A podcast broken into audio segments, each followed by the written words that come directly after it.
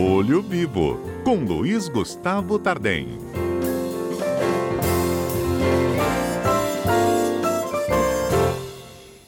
Bom, eu volto a falar de Covid-19, os decretos de urgência, as medidas que foram adotadas, inclusive com vetos da presidência da República. Tardem, bom dia. Bom dia, Fernanda. Bom dia para os ouvintes da, da Rádio CBN. Para poder. Tardem, eu acho que pois a não, gente Fernanda? podia começar, né, assim, meio que explicando o que estava valendo e o que foi vetado, não é isso? Sim, eu, eu vou inicialmente contextualizar aqui os nossos ouvintes, Fernando. É, um grupo de juristas preparou um projeto de lei, foi apresentado é, por um deputado, mas foi elaborado por um grupo de juristas é, importantes do nosso país, um projeto de lei para regular, regulamentar é, relações jurídicas de direito privado. Não, a gente não está tratando aqui, Fernanda, de direito público, está tratando de direito privado. Então seriam umas regras uhum transitórias durante o período da pandemia, com duração, essas regras até o final do mês de outubro. Então, esse projeto, para os nossos ouvintes entenderem, ele foi é, apresentado, passou pela Câmara, pelo Senado, tiveram alguns substitutivos, e ao final esse projeto foi apresentado para sanção presidencial. É, e ao analisar o projeto, Fernanda, o presidente da República ele fez vários vetos nesse projeto. Ele, ele deu uma boa esvaziada num projeto que é importante para a gente atravessar esse momento de pandemia e para regulamentar relações de direito privado. Então, o que, que eu vou fazer uhum. agora? Eu vou comentar para os nossos ouvintes, Fernanda, os principais vetos, que tiveram vetos importantes, e como vai ficar diante dos vetos, e o que foi mantido pelo presidente para a gente poder okay. entender e os nossos ouvintes aplicarem isso na, na prática. Bem, dos principais vetos, a gente tem o veto do artigo 11. O artigo 11, Fernando, ele tratava da parte dos condomínios edilícios, na qual o artigo 11 é, previa que até dia 30 de outubro de 2020, o síndico, ele dava poder ao síndico para restringir a utilização das áreas comuns para evitar a contaminação pelo coronavírus, respeitado o acesso à propriedade exclusiva dos condôminos.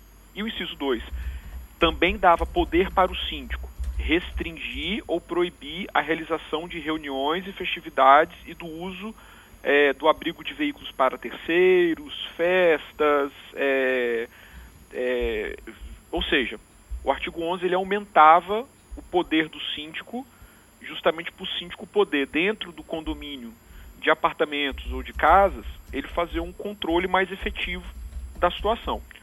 O presidente vetou essa regra e sob o fundamento de que quem tem que regulamentar uso de área comum são os moradores por meio de uma Assembleia Geral. Então hoje como é que fica, é, é, Fernando? É uma situação assim, é, até isso gera uma complicação, porque em alguns condomínios os síndicos já estavam adotando medidas é, de precaução por conta própria e interpretando a convenção, interpretando a lei que estava em vigor, o próprio síndico estabelecia restrições. E com qual objetivo de estabelecer restrições?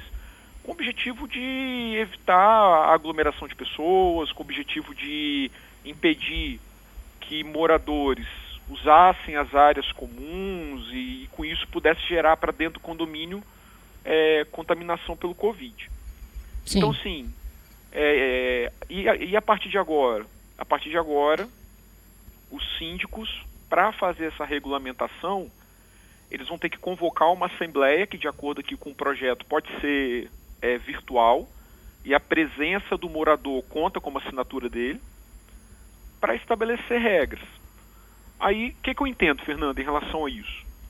Condomínios menores, com menos apartamentos, com menos casas, é mais fácil, Fernanda, para poder é, regulamentar, ou às vezes nem precisa, porque existem áreas de festas de certos condomínios que são tão pouco utilizadas que quando alguém resolve descer para dar uma arejada, alguém quer sair de dentro de casa um pouco, ou quer se exercitar, isso não pode gerar um problema menor em relação aos demais moradores. Agora, a gente há de convir que na Grande Vitória, para os nossos ouvintes entenderem isso, existem condomínios com 500 casas e apartamentos, 450 casas, são verdadeiros bairros. Então, para organizar, Fernanda, a assembleia, para contar, tentar divulgar e contar com a participação do maior número possível de pessoas, é difícil. Então, nessas situações em que existem uma pluralidade de opiniões, tem pessoas que entendem que, tem, que podem usar a área comum, tem pessoas que querem ser dentro de casa, outras querem ficar, querem manter o isolamento necessário. Era nesse contexto era importante que o síndico, você me entende, tivesse um poder, o próprio síndico, de falar não. Aqui vai ter restrição, porque se eu não colocar uma restrição, isso vai gerar um problema para dentro de um condomínio que às vezes tem 500 casas. Não vai ter controle. Sim. Ele precisa de pensar no coletivo, não na vontade individual. Sim, é, é, é, e se ele não tiver, e se, se o síndico, é, é, o síndico precisava desse poder, justamente para ele, para ele é, impor as, as, as regras sem inicialmente depender de uma assembleia. Se ele quisesse impor, ó, vou fazer o seguinte, não pode usar a área de festa, não pode usar churrasqueira, não pode usar piscina, vocês podem circular pela área comum para ir para casa de vocês, porque tem condomínios que tem uma área comum como se fosse um bairro. Então a pessoa tem que atravessar a área comum para chegar em casa, no bloco, na, na moradia dele. É, e depois ele poderia, de repente, é, Fernanda, até convocar uma assembleia posterior para referendar as regras que ele fez. Olha, as regras são essas. Eu estou aplicando em prol do necessário isolamento para evitar é, contaminação e aquele que desobedecer vai ser multado, vai ser penalizado, vai ser. É... E depois ele podia referendar. Então, assim, esse veto, esse veto está bem dentro da linha de atuação aí do presidente de é, é, motivar, de certa maneira, as pessoas a. A, a saírem. A... Oi? A saírem do isolamento. A sair do isolamento. Porque, uhum. o, porque agora o morador, com um veto desse, ele pode ele vai falar, ele vai colocar o que na cabeça dele? O que o síndico decidiu não está valendo. Então não teve assembleia convocando para poder regulamentar aqui no nosso, no nosso prédio. Então eu vou usar a, a área de lazer, eu vou. Estou é, falando assim, Fernando, não que isso não possa ser feito com regulamentação. Entende? Não que isso não possa ser feito, em que cada morador tem um horário, específico, um critério de higienização do uso, porém, em certas situações, o síndico, como síndico profissional, Fernando, ou síndico morador, ele pode, para evitar, volta a falar, existem prédios que é mais fácil resolver isso, ou, ou condomínios. E existem outros condomínios que, é, que são como se fossem bairros, são muito grandes. E aí, se autorizar, o fluxo de pessoas é, é é muito grande e isso pode gerar um mal para o próprio condomínio. Então, sim, no meu entendimento, não andou bem o, o, o a, a, presidência, o presidente, ao fazer o veto desse, é, desse dispositivo. Posso passar para outro, Fernando? Podemos. Então, só lembrando, o síndico, de certa forma, ele perde poderes, mas ele pode referendar tudo no, convocando uma assembleia. Pode. Existem... Virtual até, né? Sim, existe algum, algum alguns juristas já defendendo que o síndico ele teria, ele tem esse poder de impor a restrição em razão da pandemia, é, de, em razão dos decretos do Estado, em razão de outras regras do Código Civil. Mas o que, que, eu, o que, que a gente sugere? Como foi vetado esse poder dele, que estava expresso aqui no artigo 11, aquele síndico que já impôs uma restrição, para ele depois o condomínio não ser demandado, ele não ter uma, uma, um questionamento, até às vezes judicial, de alguém que queira lá espizinhar, que queira criticar, queira demandar, que ele pegue essas regras que ele fez, convoca uma assembleia por WhatsApp, uma assembleia por uma outra ferramenta, um outro aplicativo, para referendar. Isso vai dar uma, uma, uma proteção para ele. Ok. ok? É, ok Bem, um outro veto também que é que, importante, para depois eu comentar o que, o que sobrou, o que restou daqui da lei e que pode ser aplicado, é, tinha uma diretriz, Fernanda, de mobilidade urbana que, as, que os aplicativos, plataformas de é, aplicativos, empresa que atua no transporte remunerado, individual de, de passageiros, é, eles, eles tinham que reduzir até dia 30 de outubro a porcentagem de retenção do valor das viagens ao menos, em ao menos 15%, garantindo esse repasse, o repasse dessa quantia ao motorista. Então isso também era uma proposição que as empresas que atuam com aplicativos, com transporte urbano, é, deixasse de reter 15% no mínimo dos motoristas e fizessem o, o repasse. Você está acompanhando a edição do CBN Vitória desta terça, hoje, 16 de junho de 2020. Estamos ao vivo no quadro Olho Vivo, eu e o nosso comentarista Luiz Gustavo Tardem, e a gente fala de trechos que foram vetados da lei que conferia, por exemplo, poderes especiais aos síndicos. Volto com Tardem Olá, Fernanda. A gente já estava no segundo item vetado. Isso, olha aqui o item que foi vetado. É, foi vetado o artigo 17 da lei. Esse artigo 17, que que ele, qual era a previsão dele?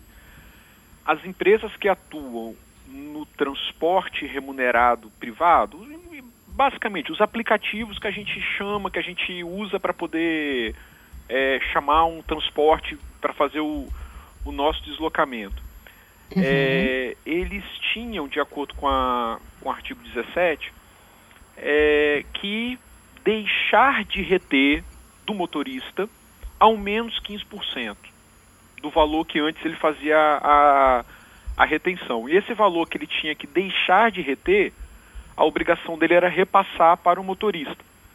E essa regra também era aplicada aos serviços de entrega, aplicativos que trabalham com serviço de entrega, de delivery, inclusive por aplicativos e outras plataformas de comunicação em rede, de comidas, alimentos, remédios e congêneres. Ou seja, é, qual é o objetivo? Qual era o objetivo dessa norma, Fernanda?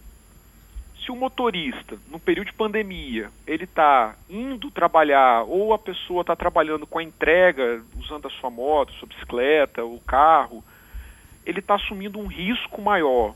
Se ele está assumindo um, um, um, risco maior e também considerando o volume muito maior de, de compras por meio de aplicativos, para a pessoa assumir um risco maior, ela tem que ter uma remuneração maior. Então, a lei ela veio tentar trazer um equilíbrio contratual entre quem presta, entre quem presta o serviço, que está no front, quem está lá na moto, na bicicleta, no carro, correndo risco, e a empresa que está é, com aumento significativo de, de compras, aumentando as suas margens de lucro. Então ele falou o seguinte, olha, você vai ter que é, deixar de reter ao menos 15% e repassar. Bem, essa norma também foi vetada, então nada, nada muda. E tanto é que a gente tem já ouvido falar é, Fernanda, de alguns de grupos de entregadores, de delivery que estão vinculados aí a aplicativos de entrega querendo fazer greve, querendo protestar, querendo reclamar é, é, do, da, das taxas que eles recebem e, e, e, do risco que eles estão correndo. Mas, Sim. também na linha aí da, da presidencial, esse artigo ele foi, ele foi vetado. Bem, o que, que, que, que nós temos em vigor, Fernanda? Vamos falar então o que, que a gente tem aqui em Tem o despejo também, não, Gustavo? Ah, vamos falar. É, muito bem lembrado. O presidente também vetou o artigo que proibia o despejo, concessão de liminar, Fernanda. Se o locador entrasse com uma ação de despejo, a liminar não poderia ser concedida também até dia 30 de outubro. Isso está no artigo 11. É, perdão, no artigo 11, no artigo 11 trata do, do condomínio. É, ele também não pode, ele, ele se entrasse com uma ação de despejo, vou repetir, artigo 6 Fernanda, eu vou te pedir desculpa, artigo 9 pronto, agora eu acertei, uhum. o nosso ouvinte, artigo 9 pronto, que eu estava aqui passando as folhas, artigo 9 também foi vetado o artigo que proibia a concessão de liminar para desocupação de imóvel urbano nas ações de despejo, a que se refere o artigo 59 da Lei 8.245, que é a lei de inquilinato. Nesse artigo uhum. 59, tem vários casos em que o juiz, ao receber a ação de despejo, ele pode conceder a, a liminar. Isso era é, pelo, por esse projeto de lei, estava proibido, justamente para poder é, fazer com que o comércio ou uma pessoa que eventualmente perdeu a renda pudesse pelo menos se manter no imóvel até o dia 30 de outubro. Uma das causas dessa liminar era a falta de pagamento do, do aluguel, mas o presidente também vetou. Então, é, hoje, é, diante da propositura de uma ação é, de despejo com pedido de, de liminar, os juízes estão autorizados a conceder desde que se enquadre no, na lei de, de inquilinato. E é possível também, Fernanda, que alguns juízes com certa dose de sensibilidade eles queiram intimar, citar, chamar o locatário para se manifestar antes da liminar. Justamente para o locatário ter uma chance de é, se defender, apresentar uma defesa, explicando o motivo pelo qual ele não fez ainda o pagamento do, do aluguel, ou, ou é, por que, que ele está em atraso, se isso foi em razão da pandemia. Mas, se o juiz quiser atuar no rigor da lei, ele pode conceder a liminar, ok? Ok. Então isso não foi é, vetado. Bem, o que, que sobrou, Fernanda?